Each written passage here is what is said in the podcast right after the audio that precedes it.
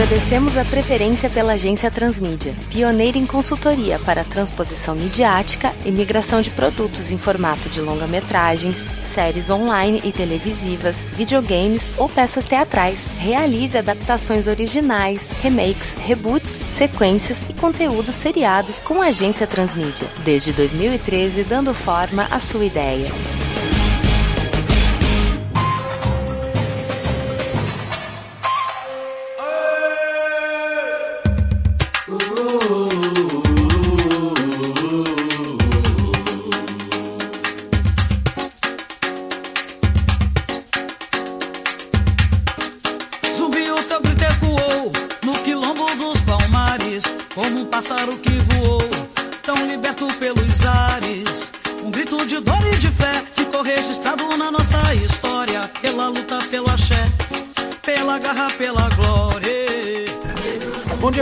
Bom dia. Bom dia. Olha aí, gente nova, Juliana das antigas, Leandro chegando agora. Então, antes que eu esqueça ou a gente comece a se empolgar aqui com os trabalhos, vamos aqui. Folhinha, meus amigos, folhinha dos nossos departamentos. Eu sou Vitor Hugo Mota, do departamento de criação aqui da agência Transmídia. Juliano, pega aí. Opa, Juliano Lopes, do departamento de produção, como sempre, apostos aqui. Ok, eu sou Leandro Moreira, departamento de planejamento. Vamos ver se eu agrado aos senhores. Então você tem agora um grande serviço. A gente veio de um mês de outubro baseado no horror, né? O Juliano, inclusive, participou de um trabalho que foi muito bem conceituado. Parabéns, Juliano. E haverá retorno, tá? Parabéns para nós, né? A confraria foi um ótimo trabalho e com certeza vai render muitos frutos ainda. E teve uma coisa lá que não foi feita porque eu achei que novembro era o mês certo. Nessa época no qual a gente comemora o Dia da Consciência Negra. Fala sobre o Bastião, que é o zumbi de Palmares. E eu trouxe uma ideia que eu tive há muito tempo atrás. Quando a gente tem a cabeça um pouco oca e começa a fazer um monte de besteira, trocadalhos, né? Muita gente vive disso até hoje. Só que eu decidi trazer isso para o nosso trabalho de uma maneira mais séria, de uma maneira que a gente homenageie a figura de Zumbi dos Palmares. Então eu trago para vocês a proposta de zumbis de Palmares. Muito bom. A pessoa fala, ah, o zumbi de Palmares, um só. Não existe no mundo um zumbi. Existem vários. Sim. Com certeza.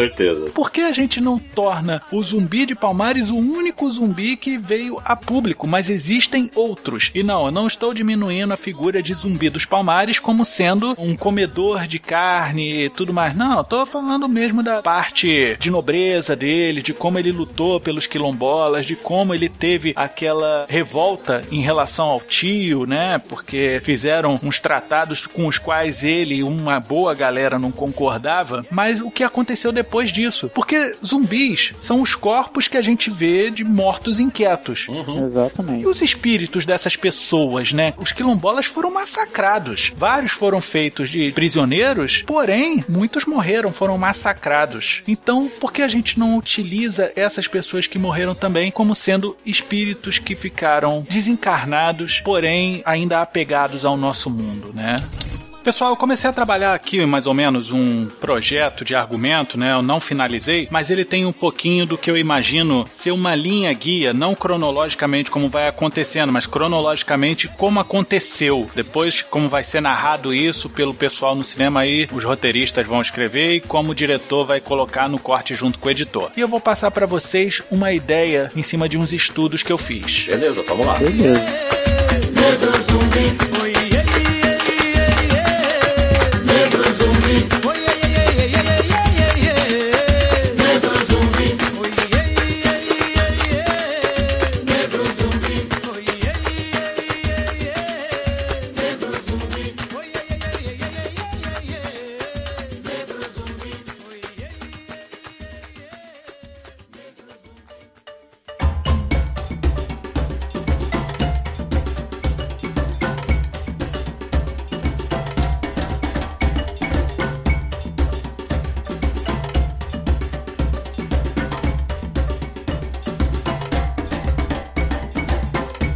Começa com a Aqualtune, uma princesa do Congo que foi trazida para ser escrava reprodutora em Recife e depois foi vendida para um engenho em Porto Calvo, em Alagoas, onde ficou sabendo sobre o quilombo de Palmares. Palmares essa que era chamada pelos irmãos de Angola Janga, ou Pequena Angola. Ok. Tá, ok. Depois que fugiu de Palmares, deu à luz a Gangazumba, Gangazona e por último Sabina, que veio a se tornar a mãe do zumbi. Certo. Aham. Ela virou uma conselheira política que militava pela República de Palmares, querendo o reconhecimento local como terra livre para negros, mas ela também era conhecida como estrategista de guerra, porque na época em que o Reino do Congo lutou contra a investida de Portugal, lá para os idos de 1625, ela e seu pai conduziram um exército de 10 mil homens e por conta da derrota ela foi tomada como espólio de escravos. Impressionante. Uhum. É importante mostrar que o Quilombo de Palmares, em 1670, era uma nação bastante organizada, com uma hierarquia rígida, onde o Gangazumba tinha um palácio, três esposas, guardas, ministros e súditos devotos no castelo real chamado Macaco, em homenagem ao animal que havia sido morto no local. Sim, O sim. complexo do castelo era formado por 1.500 casas que abrigavam sua família, guardas e oficiais que faziam parte da nobreza. Ele recebia o respeito de um monarca e as honras de um lorde. Negócio caprichado mesmo, tipo uma pré-Wakanda do Pantera Negra. Ah, entendi. Aí, em 1677, o quilombo foi atacado por Fernão Carrilho, que fez 47 prisioneiros, entre eles tinha dois filhos do Gangazumba, que era Zambi e Akaiene, e nesse ataque,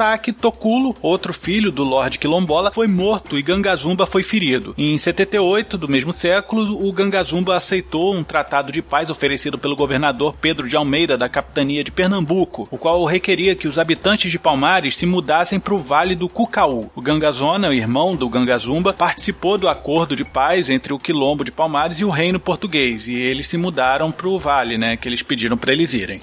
Só que esse tratado foi desafiado pelo zumbi, que era chefe de uma das comunidades do Quilombo. Então, seu irmão, Adalakitushi, comandava outra dessas nações. Na confusão, que se seguiu até mais ou menos 1680, o Gangazumba foi envenenado por um seguidor de zumbi, fazendo com que a resistência aos portugueses continuasse. Ou seja, o tratado meio foi deixado de lado. Uhum, faz sentido. Aí a gente entra no campo da conjectura, tá? O zumbi era casado com Dandara, a quem a Aqualtune deu sua total bênção e por conta da força da esposa de seu neto, a consagrou caçadora de zumbi, tal qual uma leoa caçava pro seu leão. Todo o mistério por trás da origem de Dandara levaram a Aqualtune a identificar nela uma linhagem de nobreza africana. Então ela sabia que Dandara era nascida do solo africano, tão nobre quanto ela e seria o pé do seu neto, como se fosse rei na África, já que ele era nascido no Brasil e não lá, né? Hum. Claro que a quebra do tratado entre o Gangazumba e a capitania de Pernambuco não passou em branco, né? Em 1694, uma força-tarefa foi capitaneada por Domingos Jorge Velho e Bernardo Vieira de Melo. Foi enviada lá para dar uma lição em Zumbi do Palmares. Aí foi um pandemônio, né? Espada, sangue, capoeira, fogo, grito, morte para tudo que é lado. Três paliçadas cercando os mucambos e subjugando o quilombo com mais de 200 homens armados. A Dandara comandou algumas dessas suas tropas e lutou na linha de frente para proteger Zumbi e os quilombolas, mas com a derrota ela preferiu se jogar de um dos abismos daquela região que era bastante montanhosa. Melhor isso do que voltar à condição de escrava, ela pensava, né? E para ela funcionou. Então, arrasado, o zumbi conseguiu fugir e assim ficou por quase dois anos, quando foi traído por um companheiro chamado Antônio Soares, em 20 de novembro de 1695. Aí aconteceu o quê? Que o zumbi teve a cabeça cortada, salgada, exposta em praça pública para mostrar que ele não era imortal, né? Os olhos do governo da época merecia, né? Sim. Em 1695, também morreu a Aqualtune, foi queimada numa das investidas terroristas dos bandeirantes convocados pela capitania. Então, o triste destino de uma mulher vendida para ser escrava reprodutora e que foi matriarca da nobreza africana em terras brasileiras é a de não ter ninguém para continuar a sua linhagem, o que condena o seu espírito a vagar incompleta no mundo, sem um descanso final. Isso vai ser importante. Aí, passadas algumas décadas, o espírito de Aqualtune motivou insurgências em negros dedicados por toda a costa nordestina, até que encontrou em Luísa Marim, uma escrava de origem africana que comprou a própria alforria em 1812 em Salvador. A sua bravura e engajamento tinham sido provados por ser de uma figura de extrema relevância na revolta dos malês, em 1835, e na famosa Que ocorreu de 1837 a 38. O que poucos sabem é que Luísa Marim havia sido ferida de morte durante a Sabinada e ela temia morrer sem antes ver o seu filho Luiz Gama novamente, que era filho dela com um homem branco que tinha problemas com o jogo e que acabou vendendo depois o filho para essa dívida de jogo e nunca mais se viram. Sabe-se apenas que o garoto foi enviado para o Sudeste. Mais para frente a gente sabe que ele foi levado para o Rio de Janeiro e dali para várias cidades de São Paulo. A Qualtune se vale desse momento de fragilidade e diz que ia ajudá-la a encontrar o seu filho se ela aceitasse ser o seu cavalo de guerra para vingar Palmares. O acordo é feito e um sopro de vida é dado no corpo moribundo da ex-escrava. Caramba, legal isso, hein? Uhum. A Sabinada tem seu fim e Luísa Marim segue para o Rio de Janeiro, percebendo que era seguida por representantes contra-insurgentes, forja sua deportação para Angola, mas na verdade parte em direção ao Maranhão, aonde faz o rastreamento do homem que não apenas fez a venda de Luiz Gama para o Sudeste, mas que também é o pai dele. O cara é um belo covarde aristocrata branco com forte queda por índias e negras, e ele mudou o nome dele para Rui de Leão. Olha aí. Rui de Leão. Conhecemos bem esse tipinho.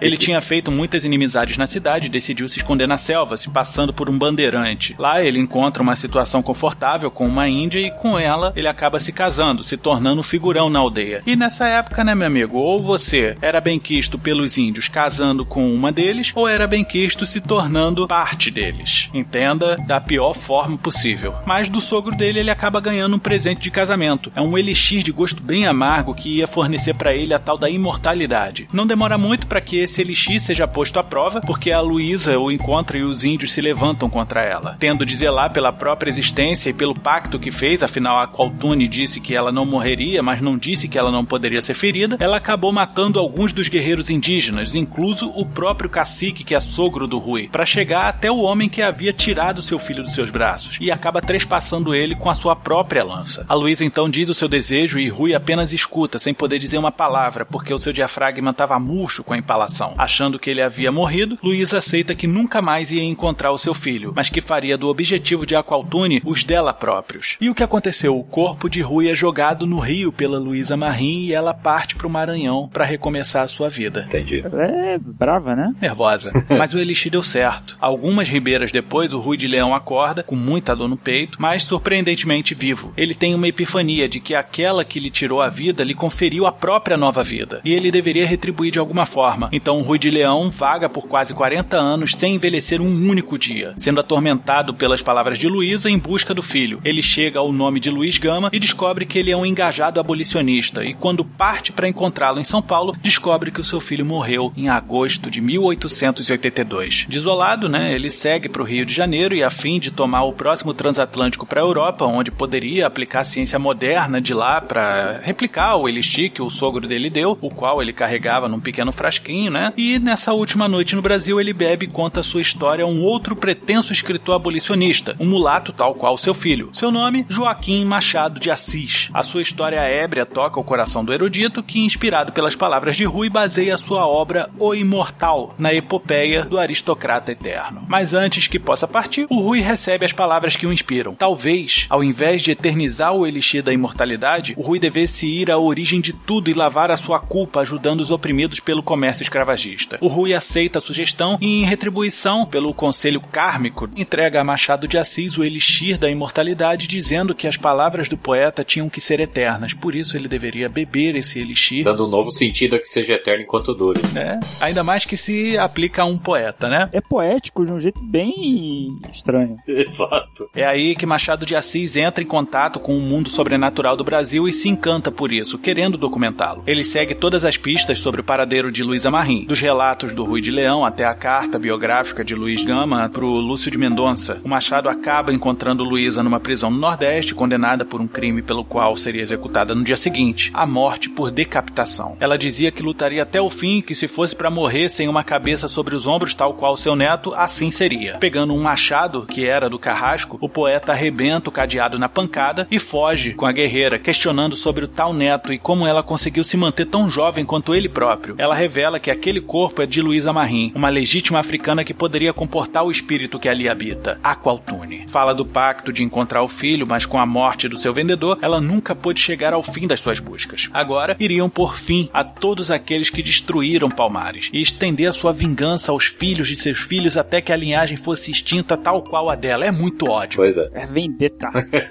Mas é nada mais do que você imaginaria que ela faria mesmo. Machado de Assis conta a história que ouviu de Rui de Leão, o quanto ele lamentava pelo que fez e o quanto queria pagar pelos seus erros, mas a Luísa Marim, ao qual Tune, desabam ao saber da morte de Luiz Gama. O Machado diz que ele morreu sendo um interlocutor voraz e eloquente da causa abolicionista e que nunca deixou de buscar a mãe, para mostrar que era um fruto de orgulho para a causa iniciada por ela. O Machado de Assis diz que entende a fúria de Aqualtune e com a morte de Luiz Gama essa sede de vingança também é comungada pela própria Luísa, mas que nenhum de seus filhos descansaria em paz sabendo que suas matrizes ainda vocifera impune com ódio. Ao invés disso, elas deveriam reconstruir, honrar o sangue derramado e os nomes perdidos. Nesse momento, Luísa Marim, a qual Tune, vê a sabedoria contida naquele jovem mulato e admitem que o legado também reside na atitude, e que a atitude do abolicionista mostra que a palavra e conhecimento serão eternos. Elas instruem Machado de Assis, tal qual Rui de Leão, a tomar o elixir e a agir em prol da causa. Em seguida, elas ungem em Xangô o machado usado por ele para libertá-las, que, no caso, é a arma do próprio orixá, e que quando chegasse a hora, elas iam procurar por ele para que, com aquele machado, viesse apoiar no momento de descanso definitivo de Aqualtune e de Luísa. Pô, eu entendi isso aí, hein? Sabe aquela tirinha do jogador de RPG que pega um machado e, e fala que o nome dele é Assis? Só pro nome do machado ficar conhecido como o Machado de Assis. Exato. I see what you did there. O Machado de Assis volta para o Rio de Janeiro. Ele conta as suas aventuras para o já citado Lúcio de Mendonça e os dois se conscientizam que o sobrenatural perambula o Brasil e que tudo deve ser documentado e regulado de alguma forma, mas que os eruditos deveriam ser íntegros o suficiente para que este conhecimento não se tornasse palpável a todos, porque também poderia representar a morte de uma cultura por conta de mentes intolerantes ou incapazes de compreender aquilo. O brasileiro não estava pronto para lidar com aquela realidade obscura. Então eles decidem montar uma academia de treinamento no passeio público nas instalações do Pedagogium, junto a mais 40 membros selecionados. Em 20 de julho de 1897 é fundada a Academia Brasileira de Letras, onde os assuntos regulatórios eram escritos e estudados. Em 1908, muitas pessoas perceberam que Machado de Assis não envelhecia tanto quanto os outros 39 membros. Então, preocupado com o aspecto sobrenatural que regia a sua longevidade, o Machado de Assis arquitetou a sua morte com o amigo Lúcio de Mendonça. O poeta mulato deixou a cadeira 23 livre, mas continuou conduzindo as reuniões e treinamentos de sua academia na surdina, assumindo outras identidades ao longo de sua existência. O finado Machado de Assis pôde ser visto por alguns até mesmo no enterro do Lúcio de Mendonça, um ano depois do próprio velório dele. Ou seja, se ocultar não era o forte dele. Era um cara discreto até onde o seu juízo ia. É. Exato. Em 1927, o jovem pernambucano chamado João Francisco dos Santos andava rumo a Lapa, que era sua casa, após uma longa passagem pela penitenciária da Ilha Grande. Passando pelo passeio público, ele avista um homem mulato sendo espancado por um bando de burgueses brancos. Hábil praticante de capoeira, ele intercede pelo homem, afugenta os baderneiros e ajuda o homem a voltar para casa e se espanta ao ser conduzido até o antigo museu pedagógico que havia fechado em 1919. Ao chegar no local, ele é surpreendido por uma mulher mulata de aproximadamente 30 anos. O homem espancado, que até então andava mancando, né, se coloca de pé e anda normalmente. O João Francisco se assusta e pega o machado que está exposto na parede. O homem resgatado estende a mão, João sente o machado sendo puxado na direção daquela pessoa e acaba soltando. Não tem como segurar. E como se fosse um falcão treinado, o machado vai até a mão daquele sujeito que se apresenta como Machado de Assis. Ao estilo Mjolnir mesmo na mão do Thor. Ele diz que aquele machado não é pra mão de qualquer um. O João diz que não é qualquer um. Ao que a mulher mulata, que veste roupas típicas de candomblé, diz: Você não é de Xangô, tu é filho de Ansan e Ogum, você é João Francisco, com todas as palavras dos santos. Eu vim de longe porque você é desejado para uma missão nobre pela minha mãe Marim. O famoso tira essa roupa preta que tu é moleque. Ou então toma essa roupa branca porque você vai entrar numa. Exatamente. É, é. A mulher então se apresenta como mãe menininha do Gantoá, uma Yalorixá baiana. João questiona sobre o que é essa missão e ela diz que o espírito de proteção ao povo negro que João tem é muito importante para que os irmãos de Palmares sejam vingados. Mas para isso, ele deve voltar para próximo da sua casa. Ele diz que não vai nem amarrado, que ninguém manda nele. Com toda a calma do mundo, a mãe menininha diz que ele vai ainda ter muita ira, raiva, ódio e fúria ao longo da sua vida, mas que essa missão tem que preparar para tudo o que essa vida guarda para ele e que para eles João ainda é muito importante. Cada vez ele vai se tornando mais, né? A gente vai vendo que ele tá se enraizando na história. É uma crescente, né? Enquanto seguem para Alagoas, Machado de Assis e João Francisco conversam. Então ele pergunta por que o Machado vive numa prisão, ao que o poeta diz que tá lá porque quer. O João diz que reconhece uma prisão quando vê uma e que o pior tipo de preso é aquele que escolhe estar preso. O Machado diz que ele não tem respaldo para dizer isso. Haja visto que suas idas e vindas na cadeia contabilizam quase metade da sua vida no Rio de Janeiro. E ele diz que não escolheu a prisão, mas sim que escolheu não ficar calado perante a injustiça. É justo. Chegando em Alagoas, a mãe menininha toma o passe de Luísa Marim, que dá um beijo na sua testa e diz que a pegou no colo ainda como minha menininha. João diz que isso é impossível porque parecem ter praticamente a mesma idade. O Machado de Assis diz que é uma longa história e que é importante que ele preste atenção na missão. Marim diz que sabe como João se sente. Toda vez que sai da prisão, um pedaço dele fica na cela. Ele sempre volta incompleto para ser preenchido com mais raiva e com mais ódio, e ela sabe como é isso porque é o que ela sente também. Ela é incompleta porque a linhagem dela não descansa em paz. Eles estão confinados em Palmares e não podem vagar para o outro mundo. O trauma da sua morte pelas paliçadas da capitania de Pernambuco foi tamanho que eles foram acorrentados naquele lugar na própria alma. Luiz achava que sua missão de acabar com a linhagem dos que desgraçaram o quilombo de Palmares seria o suficiente para que o seu sentido no mundo fosse concluído, mas descobriu que depois de matar todos, ela apenas contribuiu para que o espírito dela própria ficasse mais fraco e apegado a esse plano terreno. E os relatos dos quilombolas residentes em Palmares apontam que criaturas monstruosas exigem tributos dos moradores para que a sua ira seja aplacada. Então, sacrifícios são feitos para aplacar esses espíritos. Os egunguns. O tributo é oferecido através de uma barraca de palha que se mexe e sacode a cada oferenda. O sangue esguicha, o grito ecoa, o medo extrapola os limites das montanhas. A Qualtune tem certeza. Os espíritos dos seus ancestrais estão incomodados e rancorosos e precisam ser libertos para seguir adiante. Para isso, eles têm que entrar na cabana e acessar o mundo dos espíritos assolados para libertá-los e tornar Palmares um lugar de paz novamente. Ah, agora sim a gente começa a ver como que os mundos vão se conectar. O João diz que não, que já conheceu o inferno e que não quer ir para lá de novo. A Luísa diz que João não faz a mínima ideia do que é o inferno, mas que o vazio dentro de si pode ser preenchido ao ver que existem lugares muito piores do que a cadeia. A mãe menininha, junto com Luísa, colocam duas guias contra no braço de Machado de Assis e João Francisco, respectivamente, dá uma para cada. A Luísa, por possuir dois espíritos dentro de si, usa uma contregum no braço e carrega uma guia grossa chamada chicote. Essas guias vão manter os corpos mortais inacessíveis para os espíritos desencarnados e também vão servir de comando de emergência para retorno à nossa realidade dos seres vivos. Enquanto Machado de Assis tem o seu machado ungido e Luísa tem a guia chicote para se defender, o João Francisco recebe duas facas que são ungidas no espírito de Maria Navalha. Assim, com armas ungidas, eles podem se defender apropriadamente dos espíritos que estão lá dentro. O João Francisco, nesse momento, tá aquele típico boêmio, sabe? é? Roupa branca, seda no pescoço e duas navalhas aí pra cortar quem vem pela frente. Não mexe com ele. É quase um caça-fantasmas versão brasileira. Ou Olha, com faca, realmente é a versão brasileira da coisa mesmo. Alô, Ancine! Exatamente. Gente, eu, então eu não consegui ir muito além disso daqui, porque, como deu pra notar, é muita informação factual com algumas licenças poéticas pra gente poder juntar todos esses personagens e montar uma história grandona, uma história consistente. Então, aqui eu não consegui ir muito além. Eu conto com os senhores para que a gente possa desenvolver além disso.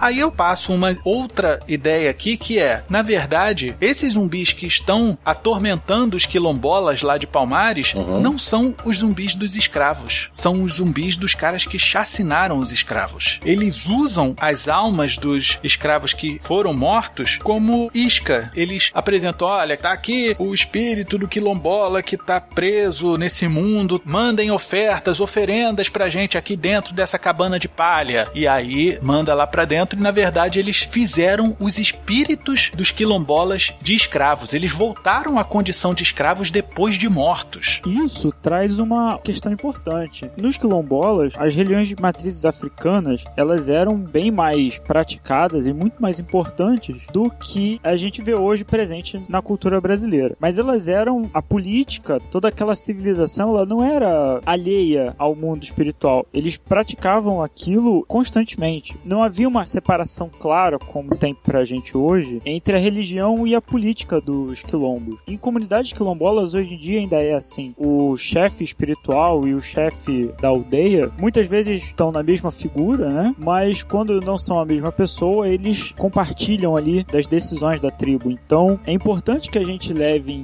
conta, principalmente nessa primeira parte, toda a mitologia de matriz africana que vem junto com esse povo. E, principalmente pro candomblé, a questão da morte é uma questão muito importante. Para eles, quando uma pessoa morre, uma pessoa idosa morre, ela passa a ser uma das muitas entidades que vai guiar aquela tribo através das gerações, que vai guiar aquela tribo no futuro. E isso é importante. No texto que foi proposto, fica bem interessante essa dicotomia entre o espírito que deveria liderar a tribo e ao invés dele conseguir liderar essa tribo, ele ser alijado da sua liberdade e ser posto em cárcere ele de novo não só não tá cumprindo o papel dele no pós-morte, como ele ainda tá sofrendo das agruras que teve em vida. Isso é importante. E sendo ainda que a gente tem um desses espíritos que não foi pro outro lado, né? Vamos dizer assim, pro upside down de Palmares, né? Não foi pro mundo invertido de Palmares, que é o caso da Aqualtune. Sim. Ela morreu queimada, né? Mas ela não seguiu com os outros, ela seguiu para outro lugar. Isso tem uma resposta no candomblé. Os praticantes dessa religião, eles evitam ser cremados porque na concepção deles, após a morte física do corpo, ele precisa ser enterrado para voltar ao pó e para voltar para o ciclo da natureza, para o seu corpo voltar a servir de alimento para a natureza, para a natureza seguir o fluxo dela. Isso manter o ciclo, né? Isso, e quando o corpo foi queimado, ele rompeu esse ciclo. Então a alma da anciã também fica presa do outro lado, porque aqui no mundo natural, o corpo dela não voltou para a natureza. Bacana, cara. E ela é a mais anciã de todas, né? E isso aí teria ainda um peso muito maior dentro do ciclo que ela tinha a cumprir no nosso mundo e também na passagem para o outro mundo, né? Então ela é um espírito muito perturbado mesmo. Exato. É, tanto ela como a gente pode explorar justamente essa falta de estar completo nesses que estão na cabana, porque exatamente como o Leandro falou, nesse caso, como eles estão ali dentro, como eles foram chacinados, como eles estão sob julgo dos capatazes, dos assassinos, enfim, já é o suficiente, já é combustível suficiente para a gente ter duas áreas de estabilidade. De repente, tem todo esse imbróglio, né, deles chegarem em Palmares, deles terem que entrar dentro da cabana de palha durante uma sessão dessa, desses rituais que João Francisco, que a gente conversou aqui, é Madame Satã, que a gente conhece de filme que já teve, também é uma figura que ficou muito carimbada no subúrbio carioca. Uhum. Essas três pessoas, que dois entram com tiras contra eguns e a outra entra com a guia de chicote, a Aqualtune é um espírito que está reencontrando seus outros espíritos. Pessoas com quem ela deveria estar desde o começo. Será que, de repente, ela quer ficar do outro lado, mas ela não pode porque ela ainda tem um corpo, que é o caso da Luísa Marim? Será que a Luísa Marim teria que morrer para a Aqualtune ter paz? E aí teria uma comunhão também, porque o filho da Luísa Marim, Luiz Gama, veio a morrer também e ela não tem mais sentido nesse mundo, sabe? Existem jornadas Uhum. Comungadas aí no meio, mas eu também não sei se essa é a forma de dar um melhor desfecho, porque eu, eu tenho medo de cair em clichês e também de de repente incentivar desistência da vida, mas a gente tá lidando com um personagem que é um espírito que tá atrás do seu objetivo. É complicado isso. É, eu acho assim, do jeito que a gente viu a história, como a gente já conseguiu montar, né, que tá exposta até agora, é óbvio que quando a Aqualtune pegou o corpo, ela meio que se tornou parte do corpo e o corpo meio que se tornou parte dela. Uhum. Porque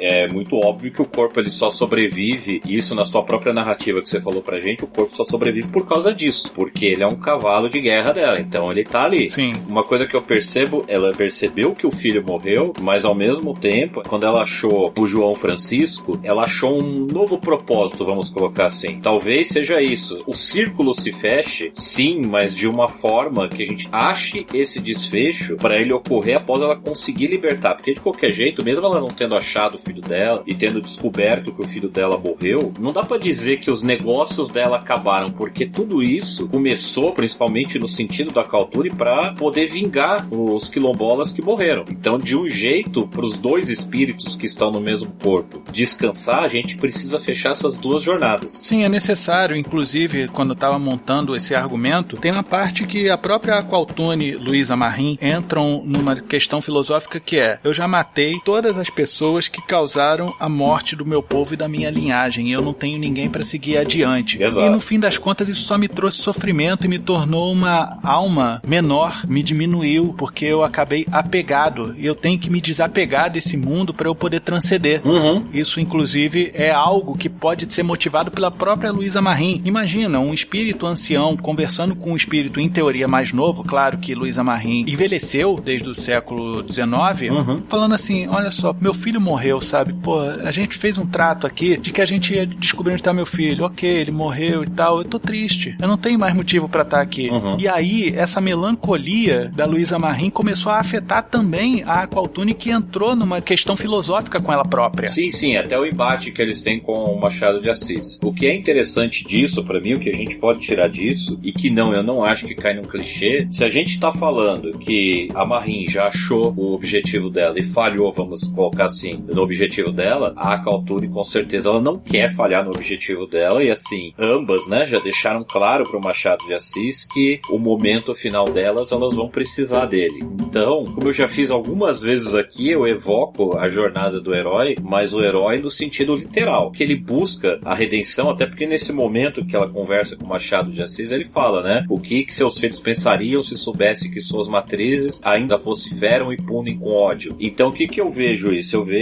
que não é um incentivo à exterminação da vida nem nada, mas é como se fosse aquela missão que não tem outro jeito, mas você já aceitou aquilo como sendo o que fecha o seu ciclo, o que vai te completar, para que você possa restabelecer não só o equilíbrio dos quilombolas até perante a religião, como o Leandro falou, mas também restabelecer o próprio equilíbrio delas. Não é uma coisa nem física nem espiritualmente normal e saudável as duas estarem juntas há tanto tempo. Justamente porque elas começando a perder a identidade. Como você falou, uma começa a se afetar pela outra. Então isso tem que chegar ao fim de algum jeito. Talvez seja importante trazer de novo uma referência do candomblé. Quando o espírito morre, uma das práticas de sepultamento, velório e tal, é a xexê. Ele pega os pertences do morto, né, do falecido, e entrega para os búzios dizerem aonde eles devem ser colocados para que Ansan venha levar eles para o mundo dos espíritos, né? Uhum. Após a entrada, né, na cabana, Uhum. talvez a Marie encontre ali um vestígio dos búzios, da onde deveriam ter sido colocados os pertences dela. De repente a gente pode até trazer isso até com a Luísa Marim, a Qualtune, se consultando com a mãe menininha do Gantois.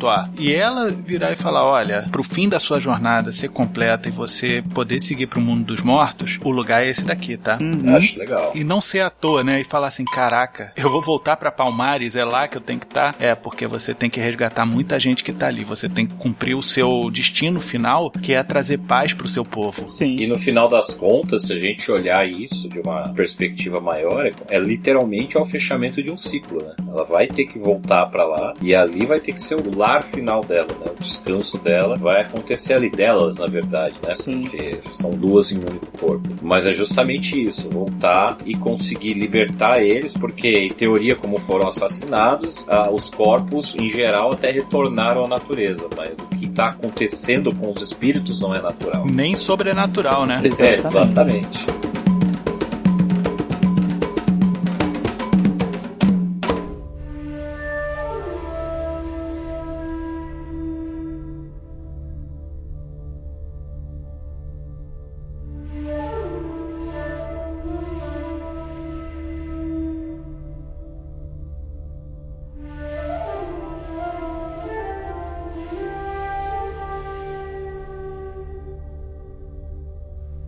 Tem um momento da vida do Machado de Assis em que ele vai publicar contos e etc. Isso é até citado no nosso enredo, que é o momento em que ele está começando a abrir a Academia Brasileira de Letras. Nesse momento em que ele está criando, ele está numa transição ali de fases entre a sua literatura, né? Uhum. E ele publica dois contos. Um que eu não tô lembrado aqui o nome da protagonista, mas a história é que ela era uma escrava que estava sendo violentada e para se libertar escolhe o suicídio. É até um conto assim muito visceral, sabe? Uhum. Muito explícito. E um segundo conto, e esse sim foi o que mais me marcou, fala sobre uma mulher que se casa por amor e etc, mas o marido acaba sendo muito violento com ela, abusa e é um conto em nove partes. Em uma das partes ele chega a fazer até uma coisa tarantinesca, sabe? Que é o de indicar que a violência estava ali, mas ele não mostrar. Ele só falar assim, do momento em que a mulher sofria abusos, espancamentos, estupros, sabe? Mas no fim, quando tava à beira do suicídio, à beira de quebrar o espírito dela, ela descobre que tá grávida. E isso é meio que uma redenção para ela, sabe? Ela meio que enxerga na gravidez um meio dela recobrar o espírito e na maternidade ela encontra sua luz. E isso é bem próximo do que as nossas protagonistas aí estão fazendo. Uma, de fato, morreu em nome da causa, né? Sim. que ela apontava, e a outra tá nessa cruzada por sua maternidade. Verdade. Então seria muito bom a gente fazer esses dois paralelos com os contos de Machado de Assis. E no enredo que eu apresentei, né, deu a entender que a, a Qualtune tinha um grande carinho pela Dandara, né? Dandara é essa que preferiu se matar a voltar à condição de escrava. Exatamente. É bacana, são boas correlações. Eu acho que reforça e de repente quem garante que Machado de Assis não escreveu isso daí, fazendo uma livre adaptação das histórias que a Qualtune e Luísa Marim contou para ele quando ele foi no Maranhão libertá-la. Sim. Sim. É um sim. ótimo gancho, inclusive. Que se sustenta por si só, né? Certamente. Sim.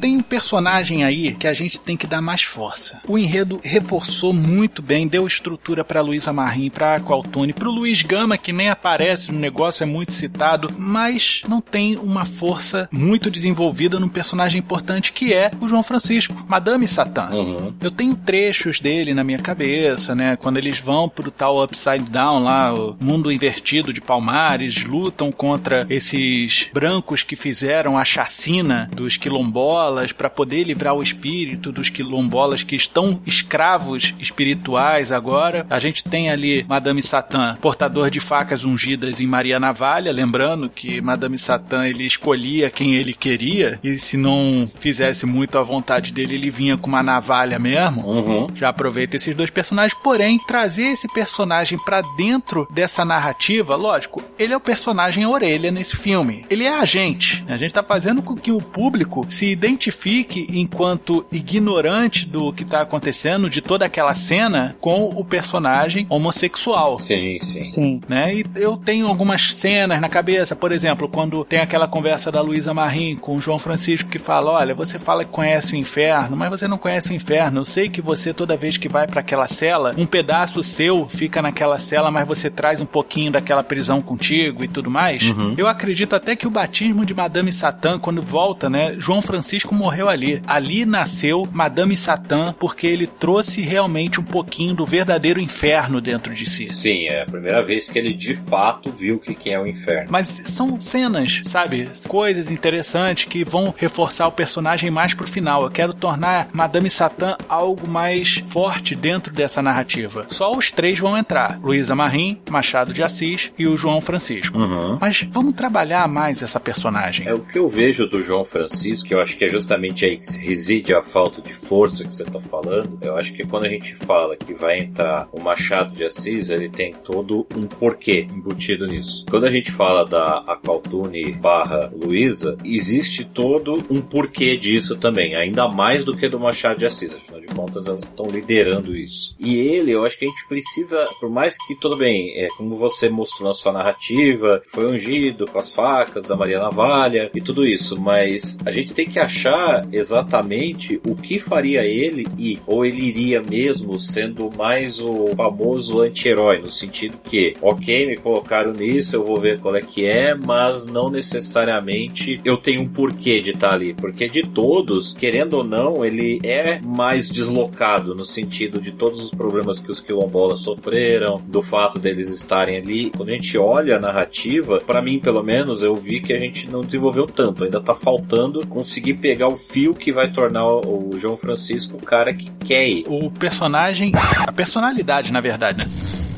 A personalidade velou a vida inteira que ele não queria voltar pro Nordeste, justamente Uhum. onde é os acontecimentos de Zumbis dos Palmares. Então a gente dificulta mais ainda a participação dele, e isso é um desafio muito bacana pra gente, porque a gente tá oferecendo todos os motivos para ele não participar e ainda assim ele tem que ir para que a gente possa retorná-lo um personagem muito mais forte que caiu no folclore carioca, se não do Brasil. Então eu acho que o maior desafio aqui é isso, considerando que ele fala, né, que é filho de Ansan e Ogum, devido ao fato dele ser dos três mais propenso à violência entre eles. Eu acho que a gente pode começar a explorar por que, que ele não quer voltar. O começo da exploração pra gente criar uma dimensão nesse personagem é entender por que ele não quer voltar. Não é só porque ele não quer reencontrar a família, não é só porque você pega a própria história do João Francisco, tem a lenda lá que ele foi trocado por uma égua, mas não pode ser só esse o motivador. O que faz ele não querer se reaproximar do Nordeste como um todo. Eu tô com uma ideia aqui. E se de repente ele não quer voltar pro Nordeste porque ele tem uma visão de que se ele voltar pro Nordeste ele vai morrer? Não teve um lance aí que a gente conversou sobre Luísa Marim saber onde depositar o espírito dela para que ela tenha uma transcendência da alma dela, essas coisas todas? Sim, sim. E se de repente, através disso, ele sabe que, cara, se eu voltar para lá, eu vou morrer porque jogaram a minha sorte. Falaram: olha, se você for para lá, você vai morrer. Só que é importante que ele vá porque os santos dele e da Luísa Marim cruzam. Porque é ele que tem que matar a Luísa Marim. Uhum. É ele que tem que dar o descanso final. Ele era reconhecido como filho de Yansan Yogum. Acontece que Yansan, na cultura do candomblé, ela é a senhora dos ventos. É ela quem vai conduzir os espíritos, né? E se, como motivador para ele se questionar se ele deveria ir ou não, não viesse a própria Yansan e falar que é a hora dele, como filho de Yansan, guiar um espírito até o seu destino. Caraca, ele é o guia. Isso. Interessante, muito interessante. Ah, cara, isso é bom, hein? Aí a gente começa a ver a motivação dele. Exato, exato. E de repente, é, justamente ele voltar pro Nordeste sendo o guia e ele achando que é o guia da galera, né? Assim, não, tem que levar por quê? Porque ele é da região, que ele é o guia e tudo mais desse negócio todo. Ele acaba achando que a função dele é, é só guiar. E na verdade, ele é o guia de uma pessoa em específico, não só do corpo, mas também da alma. Trazendo aí a própria identidade, né, dessa cultura de matriz africana tão presente em toda a narrativa. Uhum. E faz sentido ele matar a Luísa Marim e faz sentido ele matar também, matar entre aspas, né? Não sei como é que a gente vai trabalhar isso, o espírito dos caras que estão escravizando os espíritos dos quilombolas. Porque ele tem o espírito de Ogum em si também. Sim, Ogum tem muita questão não só da força, né, do poder de agressão, mas ele também tem o espírito de liberdade, né? Ele pode ser levado também a crer que ele seria o libertador desses espíritos no ciclo. Não, concordo. É por isso mesmo que ele faria a libertação do espírito de Alquatune e da Luísa Marim. E por isso que ele teria duas facas, cara. É uma pra cada uma. Uhum. É. Bacana. E talvez, porque a gente vai ter toda essa estrutura deles indo até lá, toda essa estrutura narrativa deles voltando até lá. Pode inclusive começar com essa estrutura de achar ser um guia para eles e ao próprio Akaltune e embutindo nele essa noção do que ele vai fazer. Uhum. Não diretamente, obviamente, não falando legal, a gente vai lá, na verdade você é guia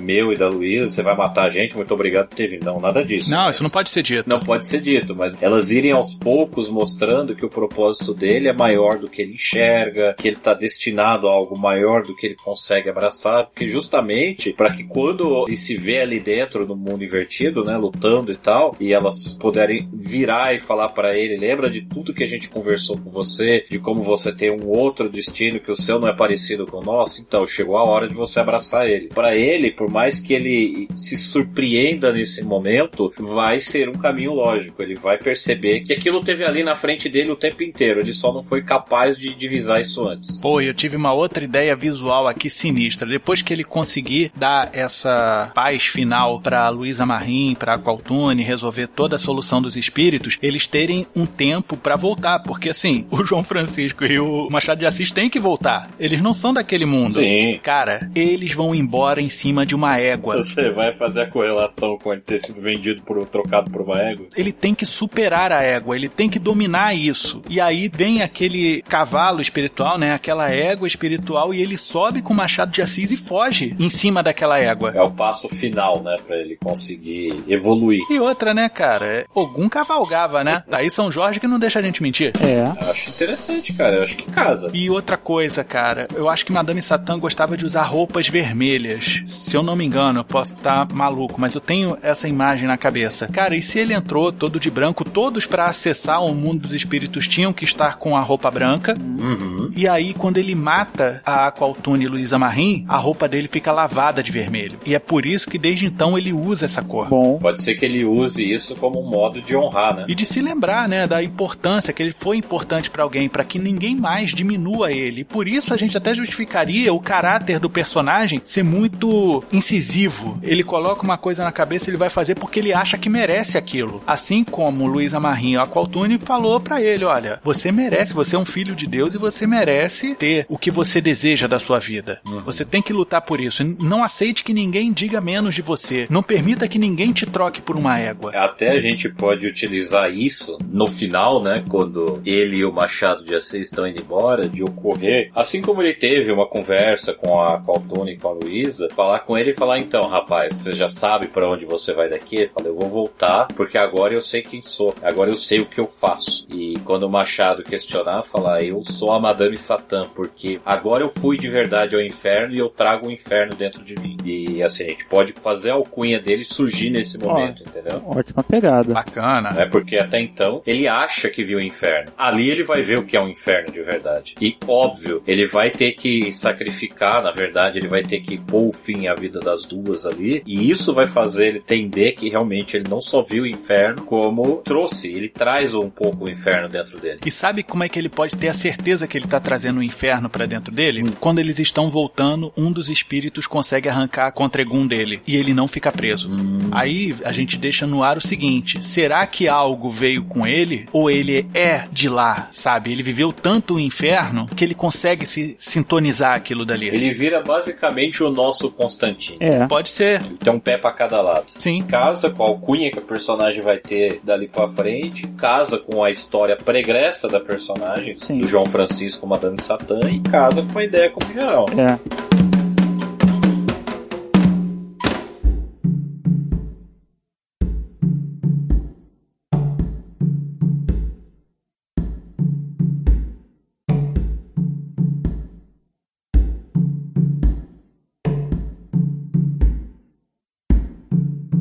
Na história do João Francisco, ele passou muito tempo ali na Lapa, né? Sim. Numa época em que a Lapa, eh, não que hoje seja muito diferente, mas assim, principalmente na época em que ele viveu, a Lapa era tida como um antro de perdição e todas as coisas ruins, né? Um antro de inferninhos. É um antro de inferninhos, exato. Talvez seja melhor até deixar isso subentendido, né? Mas e se nós deixássemos uma forma dele ser atraído pela Lapa exatamente por ter essa aura, ter essa afinidade com os espíritos mais baixos, com aqueles em, em sofrimento, por espíritos viciados em prazer e. É, é, espíritos apegados ao nosso mundo ainda. Uhum. Isso, exatamente, exatamente. E aí colocar ele ter afinidade em dialogar com esses espíritos e por isso ele ter uma afinidade com a Lapa desde o seu início. Ele orienta espíritos na Lapa, tal qual a Qualtune e Luísa Marinho orientou ele quando ele estava perdido. Exatamente. E aí, quando ele tá lá do outro lado, ele sente essa ligação como o caminho para que ele volte também. Então, quando ele voltou de Palmares invertido, ele voltou com essa visão. Uhum. Então agora ele consegue enxergar isso perfeitamente porque tiraram o bypass dele, o Contregum. Tiraram o véu, né? Exato. E aí eu tô pensando o seguinte, porque assim, o que você falou procede totalmente, cara, porque a Lapa nada mais é do que a Nova Orleans do Rio de Janeiro. Uhum. Os espíritos vão pra Lapa porque lá tem as portas de saída. Cara, os arcos da Lapa são Não portais. sei se você sabe que a Renata Ventura ela criou a história de como seria a- uma escola de bruxaria aqui no Brasil. Não, não conheço. Comissão a comissão Chapeleira, isso, chapeleira e o moleque que se torna o bruxo, né? Primeiro a gente descobre que a, a escola em si, ela tá dentro do Corcovado ali, né? Ela, uma das saídas dela é lá pra onde tá o Cristo Redentor. Uhum. Mas o interessante é que a entrada do nosso beco diagonal são os arcos da Lapa. Sim. É por ali que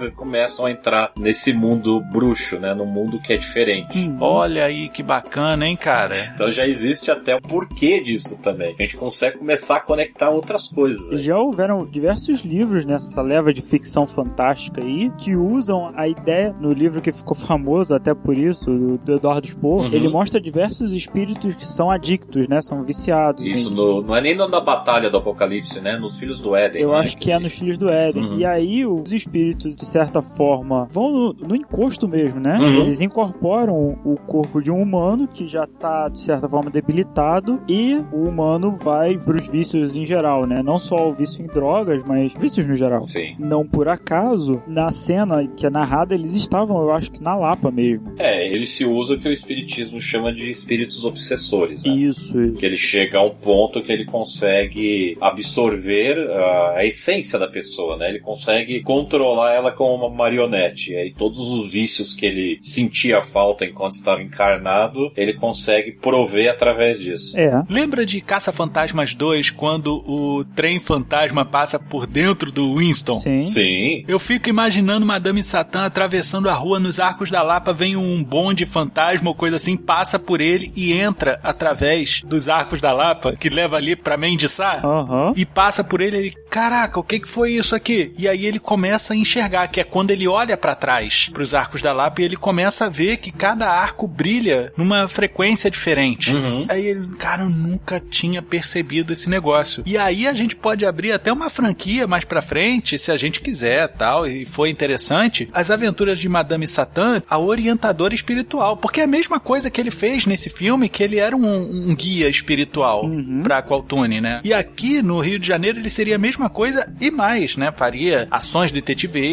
né? Procurar o que, que aconteceu, ajudar um espírito a se livrar do que prende ele aqui nesse mundo Uhum. Sim. e ter no Machado de Assis o seu oráculo. Isso acaba encaixando 100% com a história dele ter sido preso várias vezes, de agressões, porque pro mundo mundano, por exemplo, o policial viu ele dando uma navalhada em alguém, ou seis tiros em fulano e, tipo, obviamente ele vai preso. Mas na verdade era uma coisa diferente que estava acontecendo. né? Ele estava em uma ação fora do nosso plano, ele estava em sobrenatural, ele estava enxergando outro aspecto. Exato. Uhum. Bacana, cara. Aí, viu? É só a gente falar, vamos trabalhar o personagem que não tinha tanto pano de fundo e ele se torna denso, ele se torna forte Sim. e ele acaba crescendo dentro da narrativa pregressa e cria uma própria. Exatamente. Ele se estende para além, porque na verdade, quando ele é obrigado a tirar a vida das duas, ali é o batismo dele, não é o fim, é o começo, né? É onde ele finalmente encontra para que ele foi feito.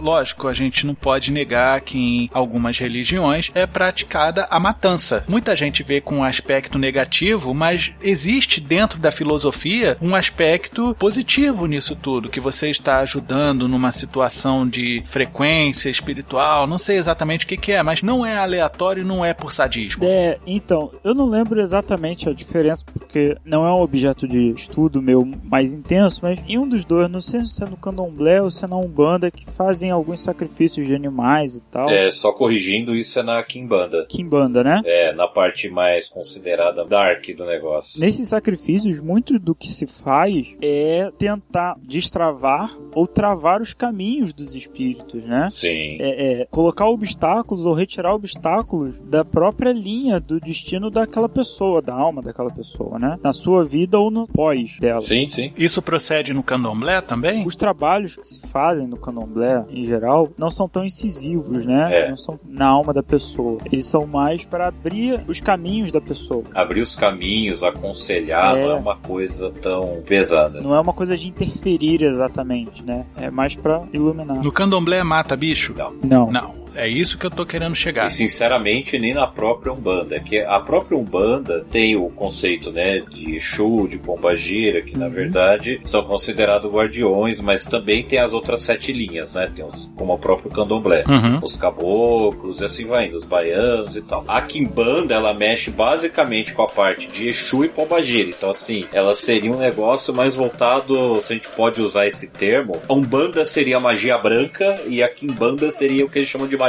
negra. Entendi. Mas ele também tem as sete linhas dele. A diferença é que as linhas dele são baseadas em Exus. Não só espíritos é, efetivamente maus, mas aqueles espíritos mais antigos que nunca encarnaram na Terra e coisa do tipo. O lado da Umbanda já é o lado mais calmo disso. Entendi, porque assim, eu vi o sacrifício da Aqualtune Luísa Marim como sendo realmente uma matança para destravar os caminhos de dois espíritos. É, na verdade, ali é até diferente, né? É, eu acho que pode existir esse diálogo delas falarem agora a gente completou. Não é nem que a gente não pode voltar, a gente não quer mais voltar. Aqui é meu lugar. Isso, isso. É, a gente já se cansou, a gente já se cansou, a gente fez tudo que era definido. Nossas duas missões acabaram, só que temos um problema. A religião e minhas próprias crenças não permitem que eu finalize esse corpo. Eu preciso que você faça isso por mim. É verdade. Não, beleza. É basicamente uma redenção delas e, e para ele é como se fosse um favor mesmo, não é uma coisa, tipo, eu preciso matá-la, mas é algo. Se eu não fizer isso, elas estão presas nisso porque se tornou uma coisa não natural. Dois espíritos habitando o mesmo invólucro por tanto tempo, né? Então nem elas conseguem mais entender ou definir como que elas vão conseguir finalizar isso. E ele só vai conseguir matar elas por estar com as duas facas ungidas pela Maria Nesse Navalha. ponto a gente pode colocar até uma subnarrativa aí, porque a Qualtune principalmente quer se vingar daqueles que escravizaram os descendentes dela, né? O povo dela. Uhum. A Marin teve que lutar contra a escravidão. Uhum. E a Madame Satã teve que lidar com a homossexualidade dele numa época em que isso era muito reprimido. Então a gente pode colocar aí toda uma subtrama de liberdade pra ele. Sim. Como ele entendendo que precisa libertar elas desse mundo, né? Que elas Uhum. estão já sofrendo por estar nele. E ele precisa, através de libertá-las, libertar a si mesmo para que ele seja completo. E outra, cara, o fato dele sair do armário é ele sair da cabana. Sim. É. Até porque isso é muito engraçado, né? Porque a fama dele era de tão brigão, né? De ter brigado e aprontado tanto que ele era conhecido como o, o homossexual mais macho do Brasil. É. Porra, e não?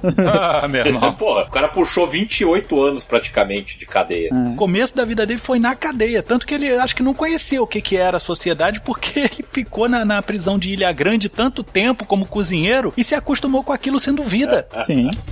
Uma coisa que eu achei interessante visualmente também, falamos aqui do Madame Satã saindo de dentro da cabana junto com o Machado de Assis, sem o cavalo, porque o cavalo é espiritual. Uhum. O Madame Satã totalmente lavado de sangue, seus trajes vermelhos, ele nasceu novamente. O Machado de Assis saindo, de repente até, sei lá, escorando, ajudando e tudo mais. E aí no momento que eles se levantam, ah, o que aconteceu? Tá tudo certo? Tá todo mundo livre? Aí, tá todo mundo livre. Nessa bate um vento, né? Quem é a Senhora dos Ventos, né? Sim. E espalha toda a palha da cabana e mostra nada. Não tem nada ali, entendeu? Não tem o caminho Uhum. pelo qual eles entraram. E o Machado de Assis, cara, não sei nem como escrever isso. Se preocupa com isso não, guarda no coração. E um dos compilados que se faz sobre as poesias dele, no poema Ruínas, ele usa uma imagem de uma casa que, enquanto a casa estava aí de pé e etc, ela era um lar. E após os seus habitantes, né, começarem a ter problemas e saírem da casa, e quando ele encontra as ruínas, ali ele sente que já houve um lar, mas naquele momento que ele encontra, ela deixa de ser o lar porque perdeu a sua essência. Talvez a gente possa usar isso na cabana. Ah, com certeza. Eu acredito que a cabana caiu, Leandro. E aí, esse negócio todo, ó, eu não sei descrever isso aqui, aí outro fala, guarda no coração, aí por falar em coração, sem essa cabana, esse lugar voltou a ser um lar. Exato. Aliás, eu acho que isso é que fecha mesmo. É. Lógico que a gente vai fazer depois, eles voltando pro Rio de Janeiro, né? E cada um seguindo o seu canto, porque os dois não são do mesmo mundo, literalmente. Uhum. Aí depois a gente faz essa cena do Winston, Sim. do Madame Satã, com o bonde fantasma. e aí ele, caraca, que porra é essa? E depois a gente mete até um pós-créditos dele indo até novamente o local onde ele levou o Machado de Assis no começo da nossa narrativa e falando assim: cara, tá acontecendo uns negócios que você tem que me ajudar. Exato. A finalização é isso, eles saem da cabana e isso acontecendo. Aí em seguida a gente aparece um tipo de volta ao Rio, faz isso pra fechar e o pós-crédito ele indo atrás do Machado de Assis. Show de bola. É, ficou ótimo isso aí. Achamos a motivação de João Francisco. Olha aí, como não?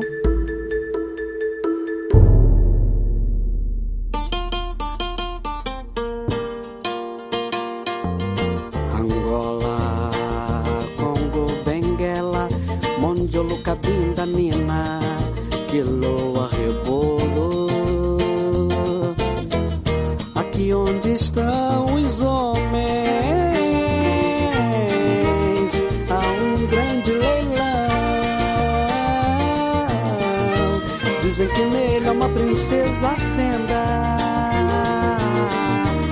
que veio junto com seus súditos.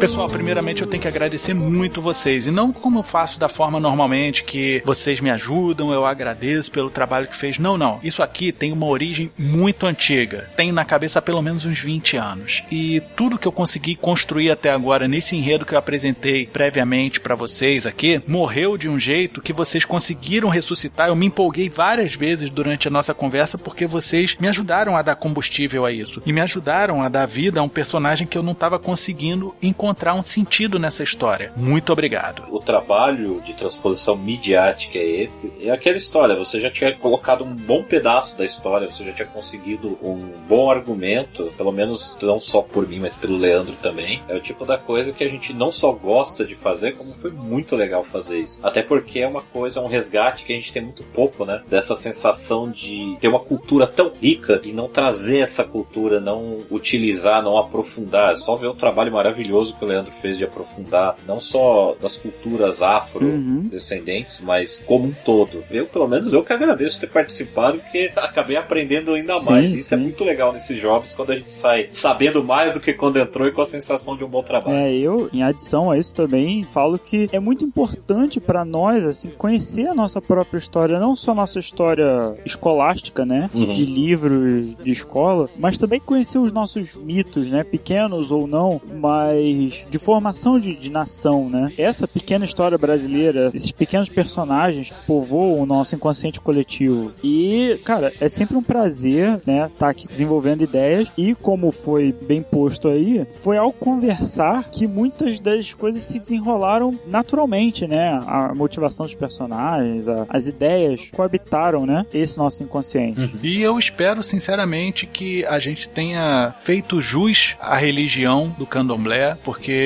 a gente vive uma época de intolerância religiosa tão grande e esquece que isso faz parte das nossas raízes históricas. A pessoa negar a sua raiz negra, que você tem um pezinho na África também, é você negar a sua cultura de origem, a sua raiz. Eu espero que o trabalho que a gente fez aqui não só enalteça a importância do candomblé e outras religiões de matriz africana, como também eu, eu espero que outras pessoas se interessem em pesquisar mais antes de apontar dedos, como foi o caso, por exemplo, do Leandro, uhum. que se aprofundou um pouco mais em alguns temas da religião para trazer base para nossa discussão. Sim. Sim, sim. Com certeza. Eu então vou pedir para que a gente saia daqui com calma, como se essa sala fosse de palha, porque eu vejo egunguns saindo daquela garrafa de café. Oh. É coisa da Dona Penha de novo, né? Eu acho que ela é que é o egungun, mas enfim, vambora, porque eu tô ouvindo passos e acho que ela tá chegando. Então vambora, pessoal. Pelo amor de Deus. E eu não sei se você percebeu, a voz dela mudou, né, Juliana? Eu acho que ela tá possuída por autotune. É bem possível. Meu Deus, vamos embora.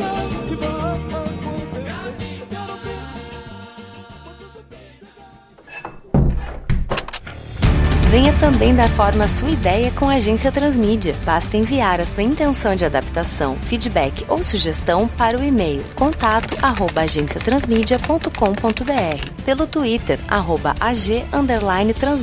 pelo facebook.com barra agência transmídia ou através de um comentário pelo site www.agenciatransmedia.com.br. Tão logo recebermos seu recado, entraremos em contato. A Agência Transmídia agradece a sua atenção. Tenha uma boa semana.